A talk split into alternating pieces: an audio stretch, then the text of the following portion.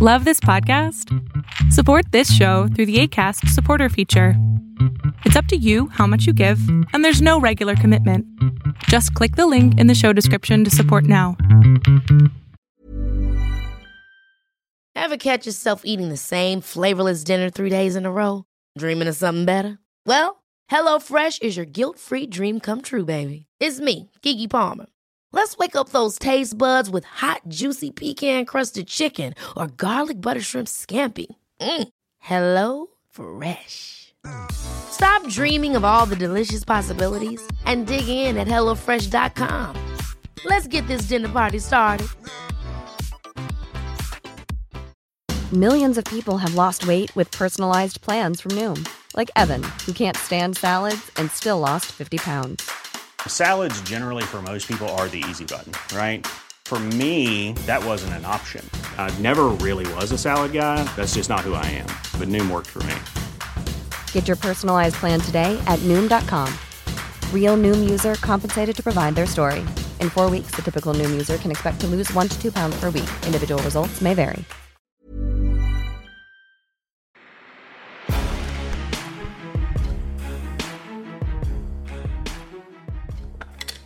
Y noto que la respiración me entra hasta el estómago. Wow. Yo no llevaba más de 20 años respirando mal y digo y empiezo a gritar, puedo respirar, puedo respirar y Mis salamandras salamonquis, les tengo una invitada Sasa que nos va a hablar de un tema que para muchas y muchos de ustedes seguramente será como un ¿Eso puede pasar? Ella es Angeli Moncayo, es una actriz colombiana de hace, bueno, tiene un tiempo ya siendo actriz maravillosa, ha estado en Colombia, en Estados Unidos, obviamente la han podido ver en todas partes, si la sigues en redes sociales sabrás que tiene muchísimos seguidores, pero además es activista. Activista en algo que ella te va a contar, porque este tema que vamos a hablar ahorita es un tema que toda mujer que esté lista o no para una cirugía tiene que escuchar. Entonces, aquí está, den un segundito. Ahí está, mi querida Angeli, ¿cómo estás? un placer, un placer. Finalmente, fiel seguidora de tu maravilloso contenido. Yo amo las personas críticas, pero respetuosas, pero que no les da miedo decir lo que piensan, ¿sabes? Eh, creo que somos pocos los que quedamos así. Hoy en día con esta generación de vidrio a todo el mundo le da un poco de miedo hablar y yo agradezco mucho ese tipo de contenido. Así que gracias por abrir este espacio. No, me encantó, me encantó cuando, cuando nos pusimos de acuerdo en Instagram y, y me mandaste esto del proyecto Asia. Y yo decía, ah, bueno, seguramente es un proyecto de, no sé, comprar más en Latinoamérica, ¿no? Y, pero, pero no, esto, esto me preocupó muchísimo cuando me puse a investigar.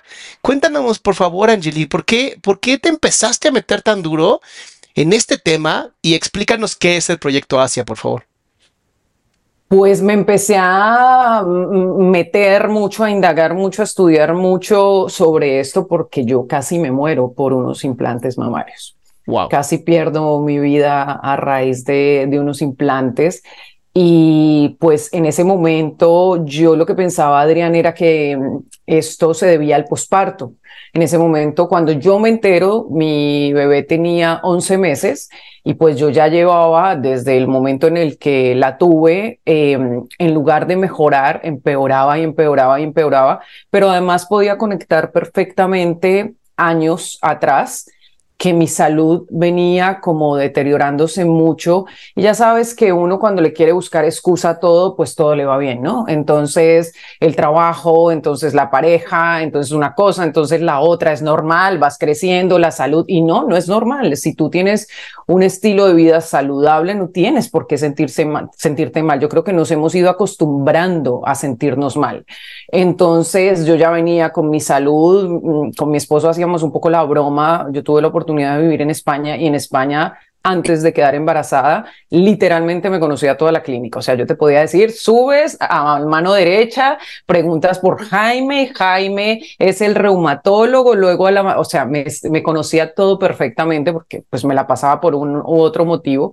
Y en ese momento yo sí que le dije a un alergólogo, se lo dije, que sentía que mi sistema inmune no iba bien era una cosa como muy intuitiva, eh, pero no, ellos no sabían muy bien en realidad qué era lo que me pasaba. Te vas convirtiendo como en la pereza de los profesionales de la salud porque no encuentran la razón, todos los exámenes salen bien. Eh, y claro, quedo embarazada. A ver, déjame, déjame interrumpirte, déjame interrumpirte, que es algo que yo hago muy seguido. Pero a ver, ¿cuándo, ¿cuándo tú te pones unos implantes? ¿En qué momento de tu vida? Yo me puse implantes cuando tenía 18 años. Ok. 18 años. Estoy a punto de cumplir 44 años. Luego nos pasas la receta para verte joven, por favor, porque no te creo que tengas 44, pero mira, ok, va, adelante. A ver, tú a los 18 años te pones los primeros implantes en Colombia, supongo. Sí, en Colombia. Que según lo que tengo entendido, y puede ser que yo sea un tarado con lo que voy a decir, pero es casi casi el regalo de 18 años de muchas mujeres, ¿no? Tal cual, lo has dicho tú. Entonces, una vez que tú te pones implantes, tu vida era normal, o sea, tú estabas contenta, te pusiste pechos, ok, se ven bonitos. ¿Cuándo pasa que de implantes empiezas a sentir que tu salud ya no está tan bien?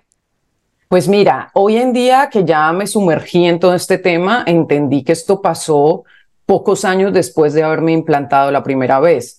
Lo que pasa es que, lo que te digo, lo normalizamos. Entonces yo me implanto a los 18 años y a los dos o tres años eh, yo siempre fui muy alérgica. Estas alergias empeoraron considerablemente. Empecé con gripas muy frecuentemente y gripas muy fuertes.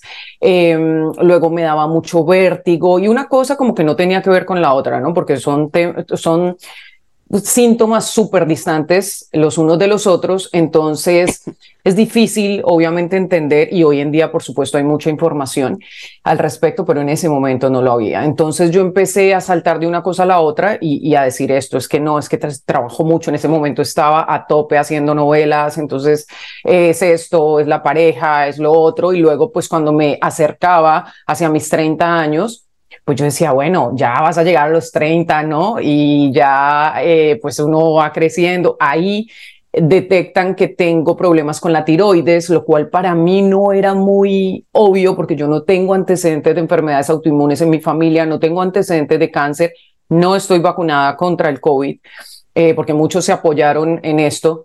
Y, y empezó a ir en deterioro mi salud. Después de los 30 años, pues esto ya había empeorado considerablemente, pero el punto eh, de quiebre fue cuando di a luz, porque por supuesto, pues al dar el milagro de la vida, el cuerpo trata de recuperarse y le da todo a este ser para que sobreviva y pues nosotras empezamos una lucha de recuperación, el posparto al cual no le quiero quitar ningún mérito, que es tremendamente difícil también, pero claro, lo normal es ir mejorando, no empeorando y no tanto como a mí me estaba pasando. Mi vida, Adrián, se convirtió todo el tiempo en que yo los momentos de descanso que tenía eran para ir al médico, ir a urgencias, ir a hacerme exámenes, eh, ese, esos Pero todo se daba porque te daban como tipo alergias, todo se daba porque te sentías mal físicamente, o sea, ¿por qué llegabas a urgencias? por mil cosas. Eh, una cosa no tenía que ver con la otra. Yo me estaba enloqueciendo en realidad porque decía, a ver, es que, claro, si te duele la cabeza, si tienes mareos, si se te olvidan las cosas, pues vas al neurólogo. Si de pronto te salen morados, no sé qué, que al reumatólogo, de pronto una enfermedad autoinmune. Si de pronto es la columna, pues al fisio o al neurocirujano, como que, pero en qué punto se conectan todos. Eh, entonces yo empecé a pasar así porque un día amanecía con morados en el cuerpo, al otro día tenía alergias era súper frecuente que yo me acostaba bien y me levantaba con los ojos como si me hubieran pegado, los tenía súper inflamados, morados. Además, la cara se me tornó algo que se llama cara de luna, que es una cara muy, muy inflamada. Em, luego se me empezaron a olvidar las cosas. Yo he trabajado como actriz toda mi vida para mí tener no, la memoria, es, básico. Ya, y, empezar a, a, sentir que pierdes la memoria para mí fue horrible, sobre todo teniendo una bebé en brazos, porque empecé a sentir mucho miedo porque de pronto se me fuera a olvidar algo alrededor de la bebé, razón por la cual empecé a escribir todo y hoy en día quedé con ese hábito, lo escribo todo. Eh, y así, niebla mental, tenía una extraña sensación de estaba aquí, pero no estaba aquí, era como que estaba acá, pero como si me elevara.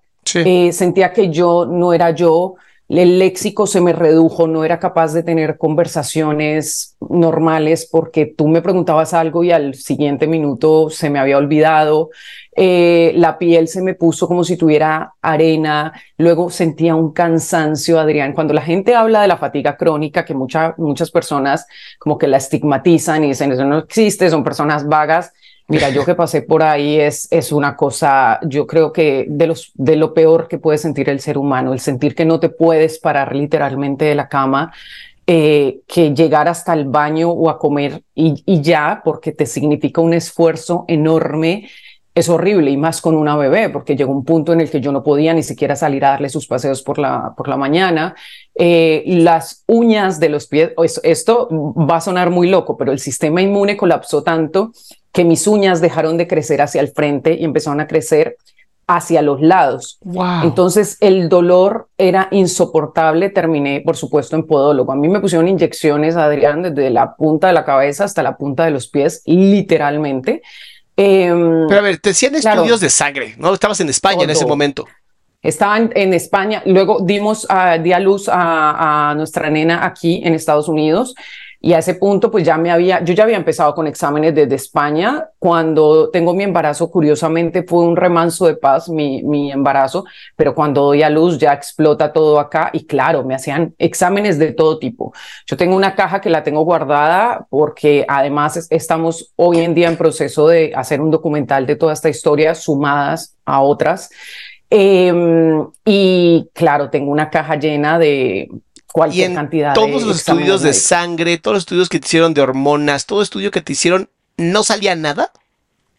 Mira, lo único que salió en un momento fueron los anticuerpos antinucleares positivos, lo cual marcaba una autoinmunidad claramente, pero no daba un nivel tan elevado como para clasificarme en alguna enfermedad autoinmune. Ellos pensaron en algún momento que tenía lupus, pero hicieron las pruebas respectivas y en efecto pues no, no, no lo tenía. Y lo único en realidad, lo que sí pudieron llegar, porque también el tema de la tiroides es una, siento yo como una excusa para muchos profesionales de la salud. Cuando tú tienes problemas de la tiroides, la tiroides tiene la culpa de todo. Entonces tú vas y se me olvida algo, ah, es la tiroides. Ah, el, el, ojo, normal, sufres de la tiroides, todo es la tiroides. La tiroides tiene la culpa de todo. Entonces, Claro, yo era como, y pues por supuesto tú les crees, em, y lo único que salía en realidad fue que yo empecé con muchos problemas de espalda desde hace unos años hacia acá, y sí se veía claramente que tenía escoliosis, que tenía un par de hernias y me empezó a dar una cosa que se llama rectificación cervical. Después me di cuenta que eso había sido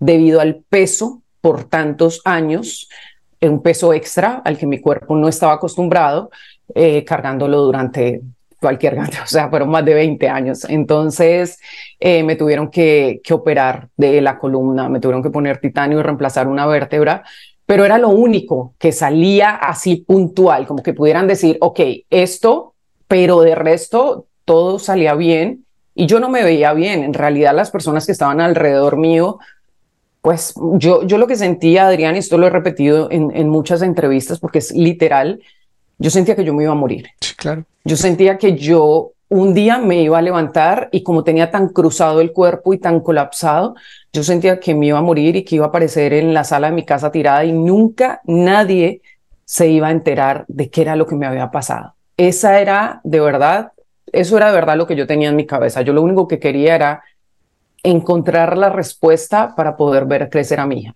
Era todo lo que quería. Ahora, cuando dijiste tenías demasiado peso, ¿no? del pecho, pero ¿cuánto te, ¿cuánto te agregaste en pecho? Eh, eh, ¿Fueron una sola operación? ¿Fueron dos? ¿Fue la misma siempre? Yo me opero la primera vez a los 18 años. me pongo unas prótesis, además que tuvieron un, llamado, incluso hasta hace poco se, se, se estaba, mm, estaban en la tercera instancia de una gran demanda que son las prótesis PIP porque tenían silicona industrial. Esa fueron ah, de la empresa, de la empresa que hizo trampa y en vez de ponerlo bueno dijeron, no, no pasa nada, ya, ya sé cuál. Esas fueron las primeras. Esas fueron las primeras. Y luego en el 2012. Pero ¿cuántos gramos te pusiste? 200, 300. En ese momento, mira, en ese momento no recuerdo, creo que era como 300 algo pero cuando me voy a cambiar las prótesis, porque pues tenía un poco de miedo por el, por el llamado de, de estas prótesis, eh, me cambio y el médico me dice que debería ponerme un poco más. Yo no, yo no entiendo cuál es la obsesión de los cirujanos, de muchos, con poner más. Tú no sabes la cantidad de mujeres que yo escucho que dicen, antes de entrar yo había dicho 250 cc y salí con 400. O sea, eso es súper usual. Y él me dijo, pues no, es que tú tienes, la verdad es que yo tengo buena espalda, entonces em, me ponen 425, eh, lo cual no era muy visible, porque te digo, yo pues tengo espalda grande, pero pues son 425 más, o sea, 850 más de, de pues en, en, mi cuerpo durante muchísimos años, pero así sean 250. Nosotros vinimos originales de fábrica con, con un peso y pues si agregas más, imagínate eso todos los años. Claro, pero a ver, si la primera se te quitó y luego en el 2012 te vuelven a poner otra, realmente no fue que las primeras te hicieran daño por el silicón eh, industrial, sino que realmente hay un problema más grave entonces. Sí me estaban haciendo daño, sí me estaban haciendo daño. Lo que pasa es que en el 2012 yo no tenía claro. Si en ese momento yo hubiera tenido esta información, muy seguramente lo habría pensado porque ya había una autoinmunidad, ya mi cuerpo me estaba llamando la atención desde hace muchísimos años. Solo el tema de la tiroides, la silicona es un disruptor endocrino. Entonces, eh, ya solo eso era para haber dicho, ¿sabes qué? Vamos a dejarlo acá porque luego es como ponerle sal a una herida abierta, eh, volver a poner implantes. Y claro, ahí detonó muchísimo más. Pero más allá del peso, que ya en sí es una cosa que es, es una locura, ahora que yo he visto esto, que tuve la oportunidad de estar en una explantación, porque hace poco por el documental entré a ver una explantación, dices, wow, qué locura, porque solo el peso, si tú lo piensas, el peso que está dentro de nosotras, em, la presión que hace a tu capacidad torácica, tu caja torácica, ya disminuye tu capacidad de respiración. Por eso la gran mayoría de nosotras decimos que no podemos respirar bien. Yo pensaba que yo no podía respirar bien porque, no sé, por X o Y motivo, y me había acostumbrado a respirar mal. Cuando a mí me retiran los implantes y le puedes preguntar a la gran cantidad de mujeres que se han explantado, lo primero que decimos es, puedo respirar. ¿Por qué? Porque yo lo vi en la explantación. Cuando le retiran estos implantes a la persona, a, esta mujer, el médico me llama y me dice, quiero que veas lo que pasa con la respiración y quítalo. Cuando estaban los implantes era como que la capacidad torácica iba reducida, ¿no? Porque tenía un peso. Y cuando retiran los implantes es como que él induce una respiración y, otra vez la caja torácica hace... Wow. Y eso imagínate dormida, porque es cuando más tu cuerpo inconscientemente respira más profundo de no tener esa posibilidad, estás con una apnea, problemas de, mentalidad, de cognición. Pero a ver, ¿cómo es que entonces un día te das cuenta que son los implantes? Porque te ibas a volver loca, como nos dijiste. O sea, decías, ya, o sea, voy a perder la cabeza, estoy mal siempre, ya no puedo vivir así, tengo una hija chiquita, me voy a, me voy a matar. O sea, ¿cómo es que, cómo, cómo llegas al punto de, ah, son estos?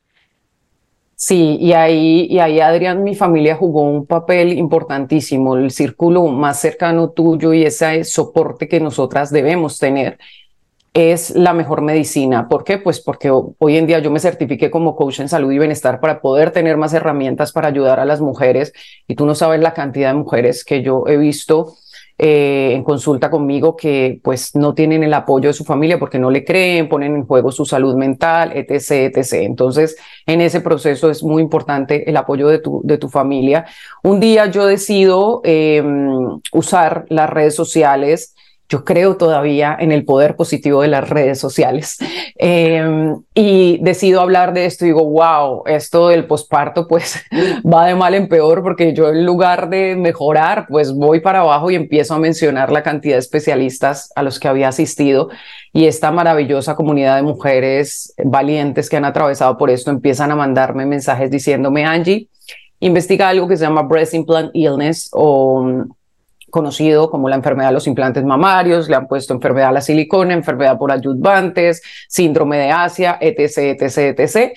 Y yo me meto y empiezo a ver varios videos y cuando veo esos videos, Adriana, a mí se me hizo todo, o sea, fue, fue demasiado lógico lo que estaban diciendo, un cuerpo extraño dentro de tu organismo. Claro, es que no vinimos diseñados para esto. Entonces, y esta persona además empieza a mencionar una cantidad de síntomas que, claro, si tú ves a alguien en YouTube diciendo, pues es que yo sufro de dolor de cabeza, pues normal, a todo el mundo le puede doler la cabeza, pero si ves a una persona que está al otro lado del mundo, que no te conoce, mencionando 40 o 50 síntomas que uno no tiene que ver con el otro, dices, espera un momento, a mí me está pasando esto. Y mi esposo que estaba al lado escuchando, no estaba viendo, dice, no puede ser, está hablando de ti. Yo inmediatamente me puse a llorar porque dije, bingo, aquí está, esto es, y tiene todo el sentido. Y dije, voy a ver, voy a poder ver crecer a mi hija. Eso fue lo primero que se me vino a la cabeza porque yo de verdad pensé que, que no la lograba. Oye, ¿nos puedes, ¿nos puedes ir acompañando en el proceso de, me doy cuenta de esto, luego vas con un médico que, o sea, ¿cómo es todo el proceso entre que te das cuenta y dices, esa persona que no me conoce tiene los mismos 40 síntomas que yo?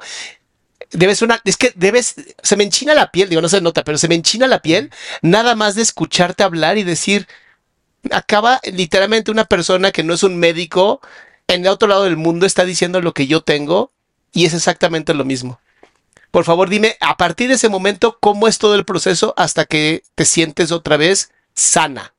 Porque supongo que no es, no es de un día a otro, ¿sí? No, no, no, no, no, para nada. Y eso también es importantísimo dejarlo claro. La explantación no es una obra de magia que todo lo soluciona de la noche a la mañana, pero además podemos quedar con consecuencias debido a esa inflamación crónica que hemos atravesado durante, durante años. Pues yo me doy cuenta, empiezo a ver un poco el tema también estético, que no es menos importante porque hace parte de tu salud mental. Eh, en ese momento, la verdad, Adrián, yo no lo pensé. Yo solo quería vivir. A mí no me importaba el tema estético. Yo no pensé en cicatrices. Yo no pensé en nada de eso. O sea, yo lo que quería era vivir. Me voy y veo al médico. Justo llego a donde el médico con los ojos súper inflamados y él me dice qué pasa. Y yo, eso quiero saber qué pasa conmigo. No, no, no sé qué es lo que pasa conmigo. Todos los días estoy enferma y me dice, bueno, pues tienes un cuerpo extraño. Vamos a retirarlo pero en ese momento, eso fue diciembre del 2019. Pero ese médico no era el que tú ya tenías. No, ese médico no fue el que me implantó. Este es un médico, el doctor Alan González, que yo lo conozco por cosas de la vida y por otros temas, además, hace un montón de años. Es un médico muy, muy conocido en Colombia. Y pues era buen amigo mío y me daba la confianza como para ir a hablar de esto. Y de hecho, él también me lo dijo, bueno, hay un cuerpo extraño, miremos a ver qué pasa. Eh, lo que pasó fue que eso fue diciembre de 2019, yo enero del 2020 ya tenía programada la cirugía de la columna. Em, ya no ah. aguantaba más del dolor, entonces ya eso estaba programado. Entonces mi plan fue, eh, listo, me hago la cirugía de la columna, cuatro meses de rehabilitación, viajo a Colombia, me explanto porque me sentía que era el lugar que me daba la confianza para, para hacer todo esto. Y bueno, como dicen por ahí, haz planes. Y Dios se reirá de ti. y, Dios se reirá de ti. Eh, pues explota el COVID. y claro, aquí operarme no era una opción, no teníamos la logística, no teníamos quien, quien nos ayudara con la niña, que era una bebé en ese momento. Em, y luego, em, pues yo también me sentía más de confianza. Aquí la cirugía, por supuesto, es tres veces más, más costosa, es una cirugía ya de por sí costosa. Em, entonces dije, ok, pues esto durará que uno o dos meses y, y viajo. Uno o dos meses estuve nueve meses para poder viajar, para poder parirme otra vez. Nueve meses, lo que, porque me puse súper mal. Yo creo que el, el estrés, todo lo que estaba pasando, pues el estrés, obviamente tú sabes muy bien lo que hace en el cuerpo humano y cómo afecta el sistema inmune. Em, entonces detonó que yo me pusiera muy, muy mal. De hecho, en algún punto en ese between nos eh, pensamos que tenía cáncer. Eh, llegaron los médicos a pensar que porque hay un tipo de cáncer asociado a los implantes, yo tenía los implantes a los cuales estaban asociados y estaba teniendo mucha sintomatología a nivel de pecho, lo cual no es muy normal. Eh, entonces los médicos empezaron a pensar que yo tenía linfoma asociado a los implantes eh, yo lo único que hacía era orar porque no fuera así y empecé a ponerme peor, pero ahí también empecé a hablar. O sea, ese momento en el que yo me doy cuenta, la gente a veces piensa que uno por ser artista es como muy fácil exponerte, muy fácil grabarte hoy en día con el tema de las redes sociales y muy fácil hablar de tu vida personal. Y yo, contrario a esto, casi no muestro a mi familia en redes, a mi hija nunca la he mostrado en redes sociales, soy muy privada con, con esa parte mía. Em, entonces dije, lo primero que se me vino a la cabeza fue, ¿por qué no se está hablando de esto en Colombia, que es un país mundialmente conocido por la cirugía plástica? ¿Por qué nadie habla de esto? Me fui, toqué puertas, le dije a algunos productores, oigan, tenemos que hacer un documental sobre esto, esto existe, empecé a investigar, empecé a educarme y nadie me prestó atención. Nadie me paró bolas, como decimos en Colombia, todo el mundo, no, ese tema no le interesa a nadie, déjalo así, ta, ta, ta, te empezaron a decir que estaba loca. Y es mi esposo quien en realidad me dice, oye Angie, ¿por qué no te grabas? O sea, grábate tú, hazlo tú, súbelo a YouTube tú. Y bueno, entonces empiezo yo a grabarme, no era nada fácil grabarme en estados como tan vulnerables. Em, pero empecé a grabar. De hecho, yo le había dicho a él y le había dado la orden, cuando me ponga mal, grábame, pero él fue incapaz porque yo me ponía muy, muy mal.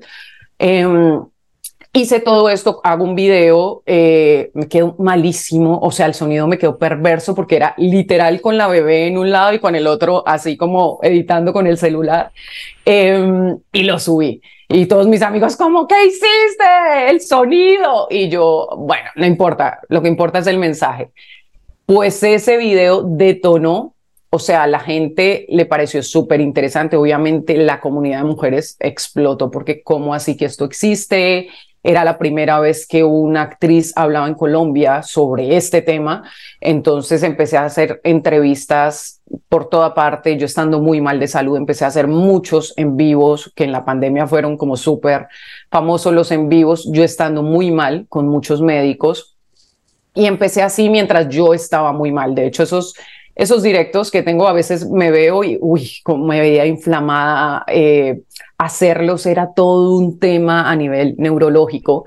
Entonces, eh, y así, y en ese estar tan mal, viene la idea de hacer Asia Recovery, que es el proyecto frente al cual estoy, porque yo siempre me pregunté, Adrián, no por qué, yo siempre me preguntaba, ¿para qué? ¿Para qué me pasa esto? ¿Para qué me están buscando tantas mujeres? Porque yo hablaba con seis, siete, ocho mujeres al mismo tiempo tratando de darles información. Y un día de una forma muy mística, que ese ya será otro video, em, otra entrevista, eh, aparece Asia Recovery.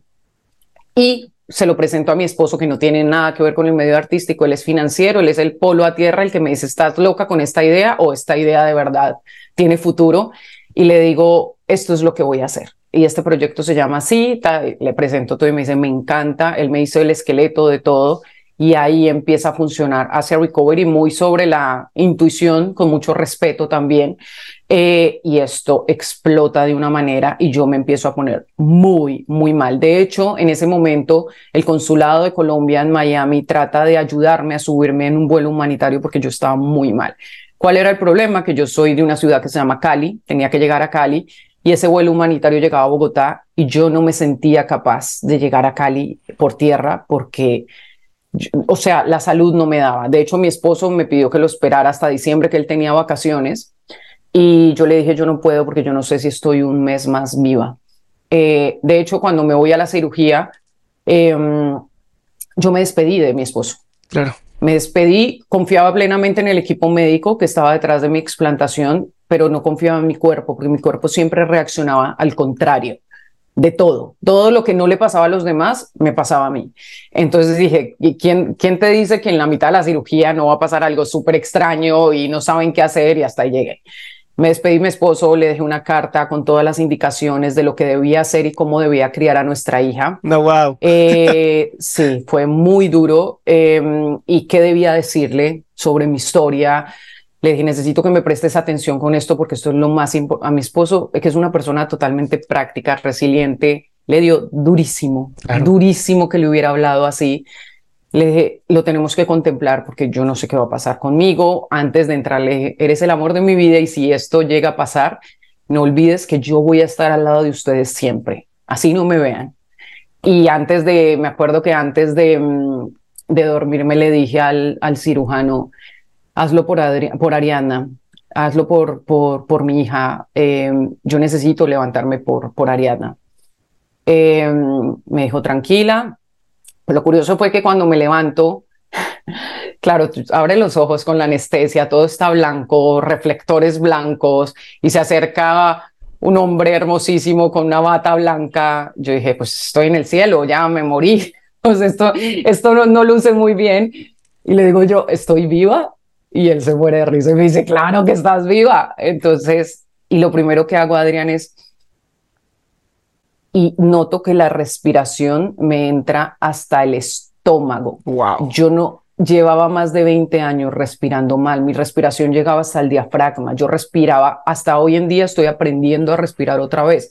Mi respiración, mi respiración ha sido por muchos años corta, ah, muy así. Em, y digo, y empiezo a gritar, puedo respirar, puedo respirar. Y le decía al, al enfermero, llama a mi esposo y cuéntale que puedo respirar.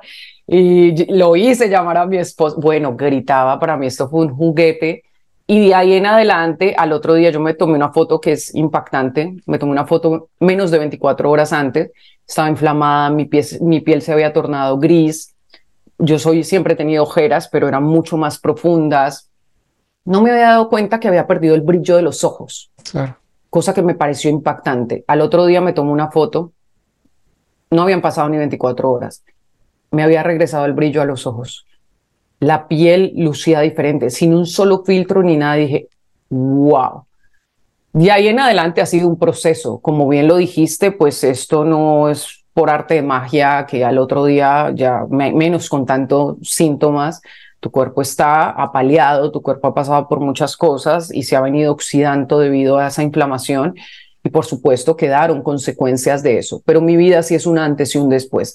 He tenido recaídas un montón, voy a cumplir tres años de, haber, eh, de haberme explantado y ha sido una gran montaña rusa en la que me he visto a prueba muchísimas veces, he intentado no sé cuántas veces, no te lo podría decir, tratar de volver a hacer ejercicio porque yo no pude volver a hacer ejercicio.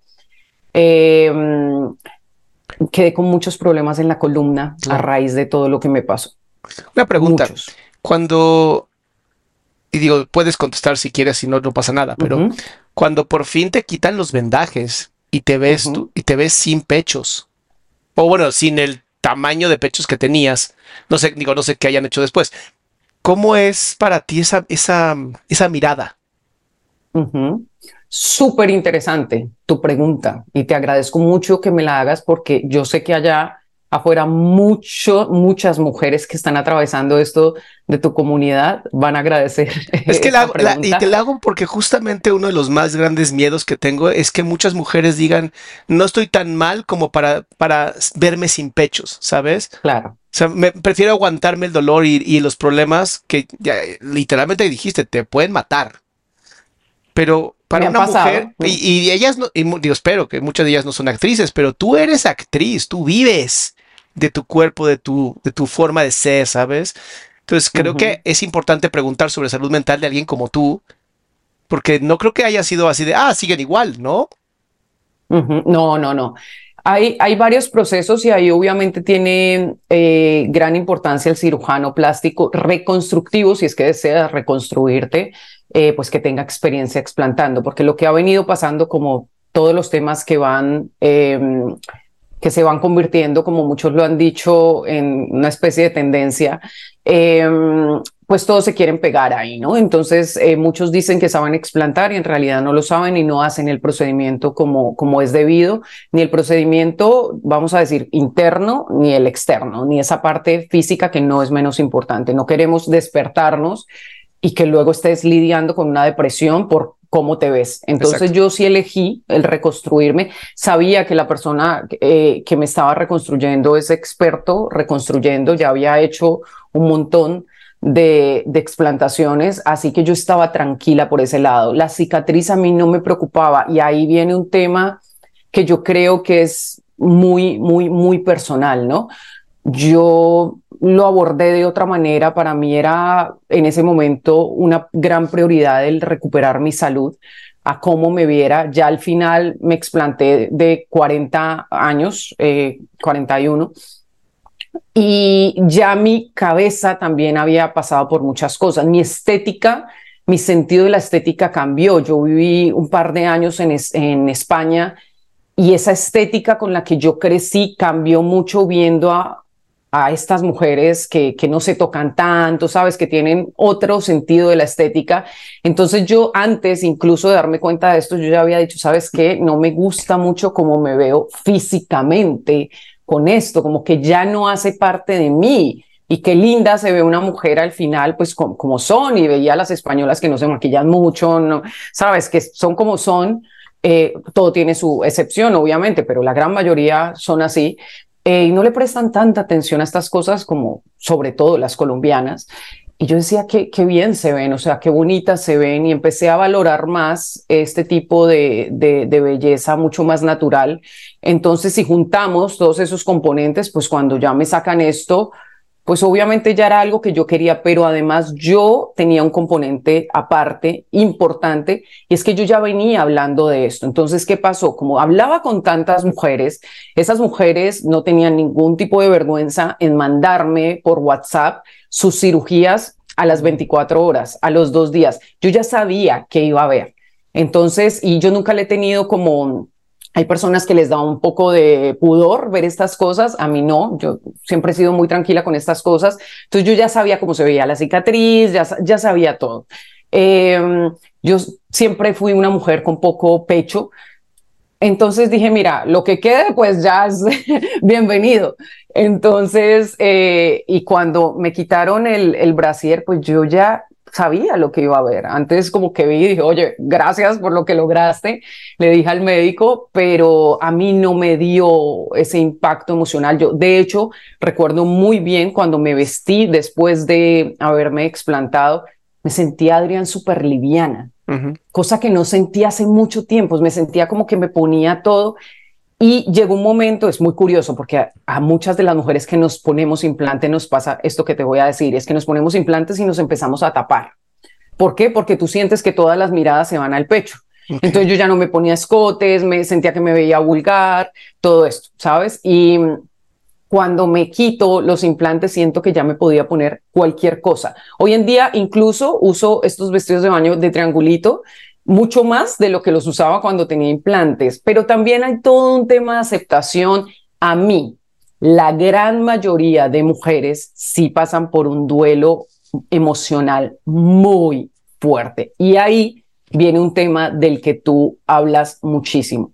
La terapia, para mí, hoy en día es el recurso más valioso que puede tener cualquier ser humano, pero sobre todo las mujeres que pasamos por esta enfermedad. La terapia es lo primero, no después, antes. Si tú logras indagar, si tú logras, hay implantes que son mucho más peligrosos que los que nosotros tenemos y que están mucho más arraigados y que tampoco te dejan respirar. Hay que entrar, indagar, sacar eso, ver de dónde viene, desde dónde llegaste a tomar la decisión, no culparte, para que luego cuando llegues a ese estado tenga las herramientas para volver a aceptarte, para cuando entres en una recaída entender que esto es un proceso, para pedir auxilio cuando lo necesites, para recuperarte, para eh, volver a hablar del merecimiento.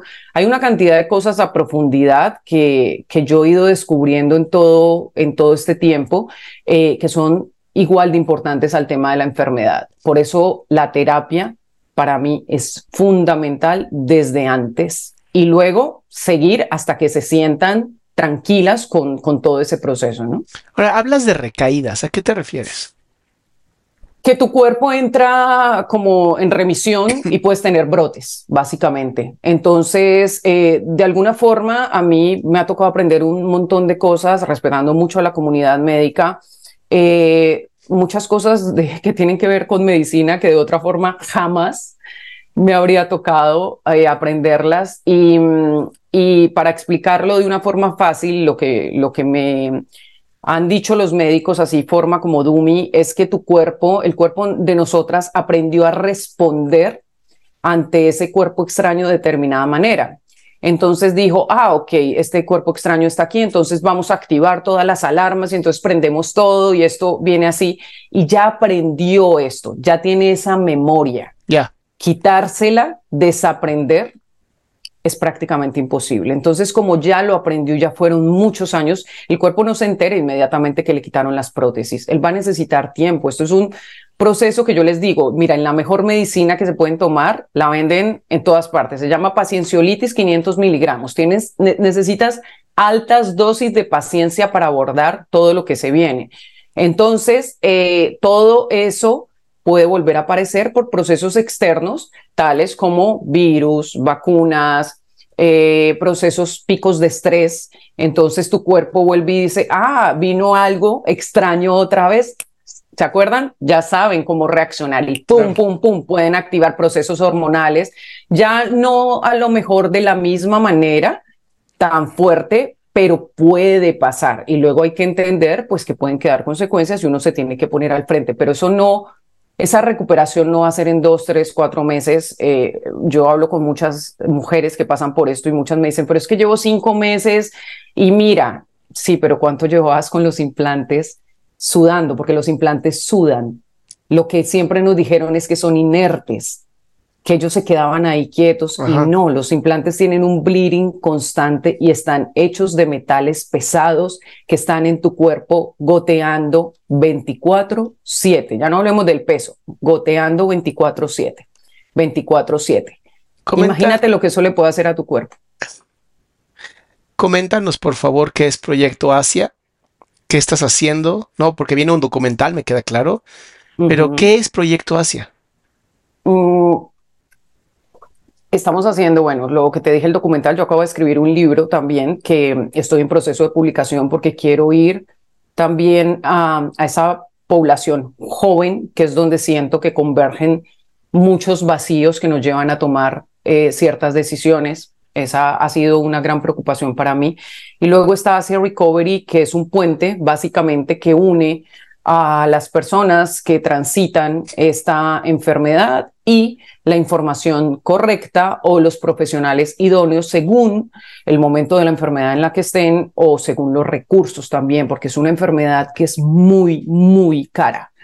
Entonces, eh, también estamos detrás trabajando con Asia. Yo, yo sueño, Adrián, de verdad con que Colombia se convierta en un mapa de ruta para los otros países, para que abordemos esto que está pasando, que es un problema ya de salud pública, y que empecemos a tomar acción frente a esto para que esto no se vuelva a repetir. Estos temas eh, se están hablando desde los ochentas y no ha pasado absolutamente nada hasta el día de hoy muchas cosas han avanzado y nosotros seguimos en, lo mismo. Entonces, ya que hay redes sociales, ya que los medios hoy en día la información es mucho más inmediata, pues necesitamos que los países, los gobiernos se pongan al frente a tomar medidas para ver cómo ayudamos a estas mujeres, porque la gran mayoría de ellas el problema es que no tienen cómo explantarse, no tienen el dinero.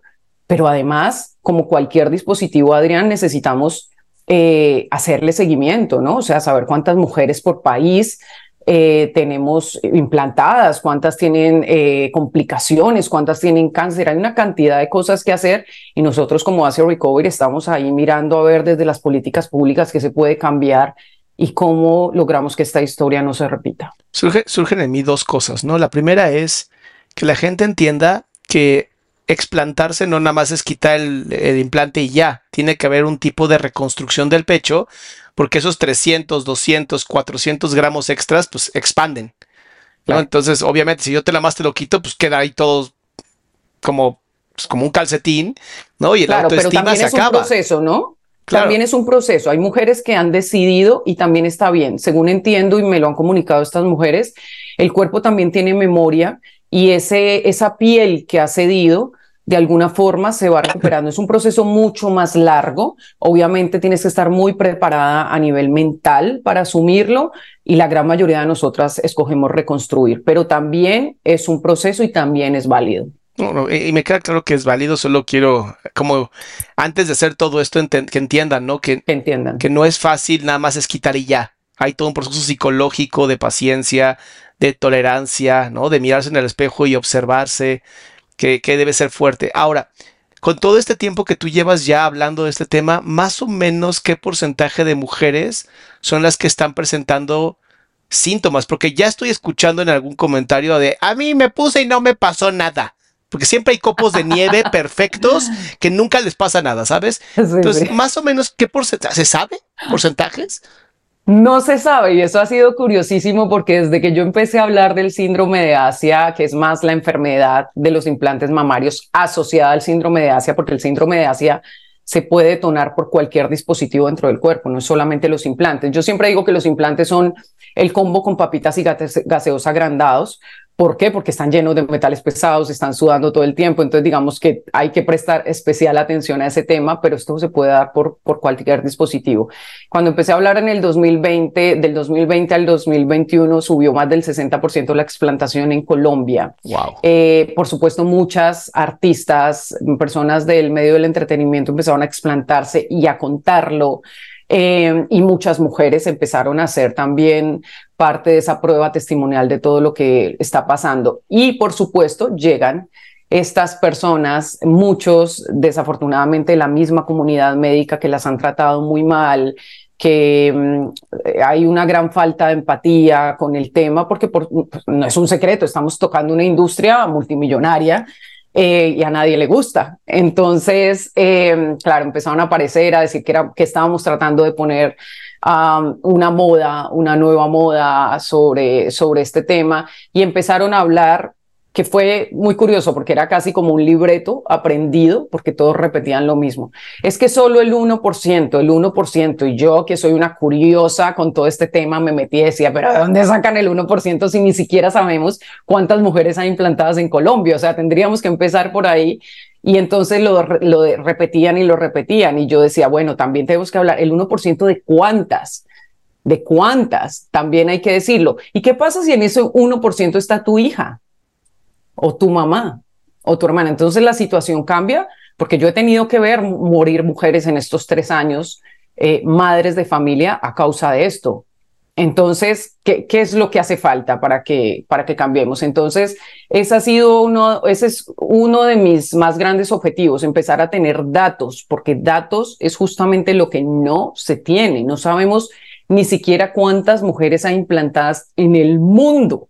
Wow. No sabemos. Holanda, por ejemplo, es un lugar que tiene centralizada toda esta información y que nos puede servir a nosotros también para educarnos un poco, pero eh, por ahí tendríamos que empezar, ¿no? Saber en México cuántas mujeres se han implantadas por región, qué tipo de implantes, eh, cuántas eh, tienen el linfoma asociado. La FDA, por ejemplo, tiene acá una página en donde tú puedes reportar tus casos. Eso haría falta en nuestros países, ¿sabes? O sea, este tipo de cosas que las aseguradoras también se sumen a esta conversación porque nosotras les salimos mucho más caras, enfermas que explantadas. Claro. Entonces, eh, son una cantidad de cosas, pero volvemos a lo mismo. ¿Cómo, cómo lo hacemos? O sea, empecemos por no hablar de, de cifras porque es justamente lo que no tenemos. Qué no interesante. tenemos cifras. No, pero yo creo que me podría ir un poquito más profundo tu tema. Digo, y esto yo creo que lo tenemos que dejar para la siguiente sesión, porque a mí sí me gustaría hablar del documental cuando lo hagas y de tu libro, obviamente, pero creo que el, el principio del problema es por qué tienes que ponerte implantes. Tal cual. Yo ahí me iría, es. ¿sabes? Creo porque neta, qué, de- qué horrible que hayas pasado por todo esto, ¿no? Pero al final es, ¿por qué llegaste a esto? Y obviamente yo no conozco una sola mujer chiquita, digo, yo tengo una hija de dos años, tengo una hija de 13, y ellas nunca odiaron su cuerpo hasta que fueron empezadas a bombardearlas Claro. por, y por las redes sociales, por la sociedad, por las personas, y de pronto su cuerpo se convirtió en no soy suficiente. ¿Sabes? Bueno, la- la de dos todavía no, y su papá se está encargando de que Sí. no pase, pero es muy complicado eh, que si todo el tiempo no eres suficiente, y llego yo con dos bolas y te digo, mira, con esto vas a ser suficiente. Porque Claro. yo entrevisté alguna vez a un, a un cirujano plástico y me dijo, pero mira, los estudios de cirugía plástica de cuántas mujeres tienen mejor autoestima. Y yo, mejor vayan a terapia, es más barato. ¿Sabes? Has dado en el clavo, Adrián, porque yo hoy en día lo que promuevo, obviamente con, con todo el respeto, es que en las consultas de cirugía plástica deberían tener apoyo psicoemocional antes para saber si las personas están tomando esas decisiones desde el lugar correcto. Eh, creo que es ahí donde hay que entrar a, a indagar. Pero además tenemos que devolvernos. Tú tienes una hija de dos años, yo tengo una hija de cuatro, y a ver qué vamos a hacer con las instituciones educativas. ¿Cómo vamos a cambiar esta historia? Porque hoy en día tenemos redes sociales si antes fue complicado, si una niña como yo, a la que a los 13, 14 Ajá. años le decían todo el tiempo, porque yo modelaba en, en Cali, no, es que, eh, mira, la- el catálogo para vestido de baño muy bien, pero te hace falta pecho, te hace falta pecho. Una niña de 13, 14 años que no ha terminado de desarrollarse. Pero yo hoy en día lo pienso y digo, pero es una locura. Hoy en día a mi hija le dijera eh, una persona eso, bueno, creo que teníamos un, un lío bastante Es grueso. violencia. Entonces, Es que es violencia. estética, es, es todo. Entonces, claro, tenemos que devolvernos ahí y empezar a ver, y, esta también ha sido mi invitación con, con to- todo este tema, es qué vamos a hacer como sociedad, como en las instituciones educativas, como familias, por supuesto, primero, ah, desde ahí nace todo, con los gobiernos para abordar todo este tema con las redes sociales y cómo podemos cambiar esta historia para que esas plataformas que al final ya entraron, no vamos a, a pelear con esto, las usemos de forma positiva. Pero además tú dijiste la frase que es, y es una frase que yo le repito a mi hija todos los días. Eres suficiente. Claro. No necesitas nada más. Eres suficiente tal y como eres. Y así como a mí me metieron otra cosa en la cabeza cuando yo estaba chiqui, ¿qué pasa si haces lo contrario? Uf. Creo que también vamos a tener un, un, un efecto y muy positivo. ¿Qué pasa si nos concentramos en las cabezas de esas niñas? Porque además necesitamos, y, yo sé que aquí, claro, con todo esto del feminismo y todo esto que ha ido creciendo, uno medio habla y entonces ya le dicen, le caen por ese lado y no, es que, necesitamos volver a soñar como mujeres. Necesitamos ir a, espacios de responsabilidad, necesitamos inspirar a las nuevas generaciones a que hablen, a que, a que tomen eh, posiciones de poder para cambiar la historia. ¿Sabes? Entonces, esto tiene que venir de todas nosotras y yo confío, yo no sé, yo cambié mucho mi perspectiva desde que, desde que soy mamá, supongo que te pasó lo mismo. Sí. Y yo de verdad, Adrián, me preocupo por hoy en día ser la mejor versión de mí. ¿Para quién? Por supuesto para mí, pero para esa niña para esa niña. No sé si va a funcionar o no, pero yo voy a hacer mi mayor esfuerzo. No solamente por ella, ella va a tener amigos, ella el día de mañana va a tener eh, una pareja, ella va a tener compañeros de trabajo y yo quiero que su generación sea una generación fuerte, una generación que inspire y confío en que así será porque estamos mucho más conscientes de muchas cosas. Por eso a diario le repito eso. Digo, eres suficiente, eres suficiente como eres, puedes lograr lo que quieras. Le hice una oración que le repito desde que, que reúne todos estos componentes y se la hacemos desde que yo estaba embarazada, ella ya se la sabe, ya la ora solita. Eh, le he enseñado a meditar. Esto, esto es lo que tenemos que fortalecer. ¿Qué haces con, con plásticos y sin, y sin cabeza y sin corazón? O sea, ahí es donde tenemos que entrar. Eres suficiente.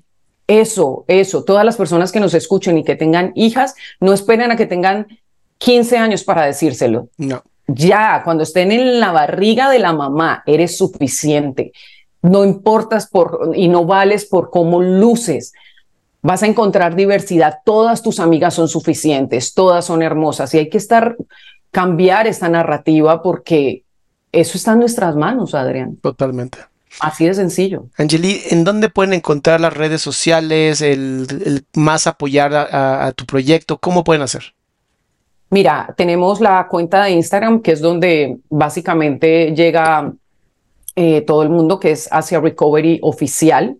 Mi cuenta personal es Angeline Moncayo. Eh, tenemos la página de Asia, que es asia-recovery.com. Eh, y bueno, ya si se quieren meter de pronto a ver eh, el documental, eh, también pueden, tenemos la página de Social Films International.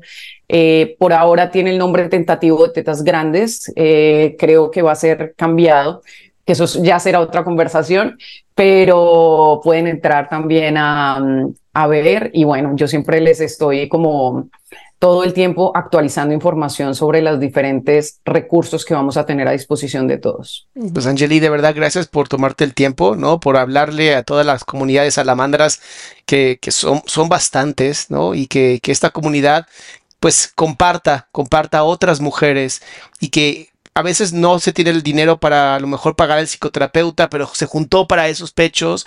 Ahí acércate a ella, ¿no? A tu amiga, hermana, prima, a- sobrina, lo que sea, y dile, oye, antes, ¿no? Antes de que hagas esto. Quiero que veas cuáles pueden ser tus consecuencias, porque son consecuencias para toda la vida. Y una vida enferma no vale lucir muy bien para verse, para sentirse muy mal, honestamente. Así es, no, no lo vale. Investiguen.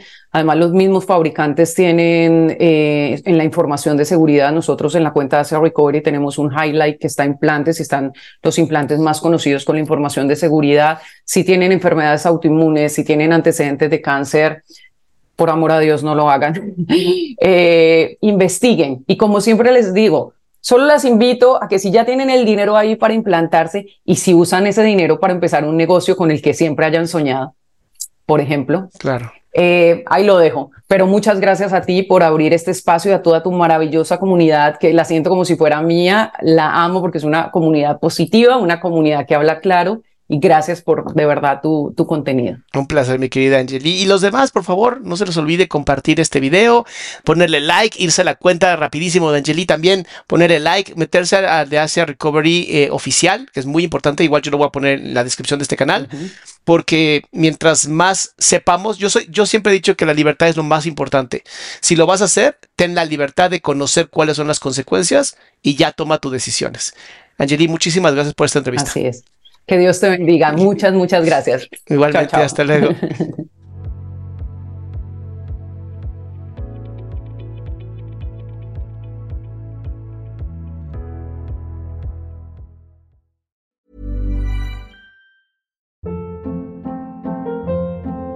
Hold up. What was that? Boring. No flavor. That was as bad as those leftovers you ate all week. Kiki Palmer here, and it's time to say hello to something fresh and guilt-free. Hello Fresh. Jazz up dinner with pecan-crusted chicken or garlic butter shrimp scampi. Now that's music to my mouth. Hello Fresh. Let's get this dinner party started. Discover all the delicious possibilities at hellofresh.com.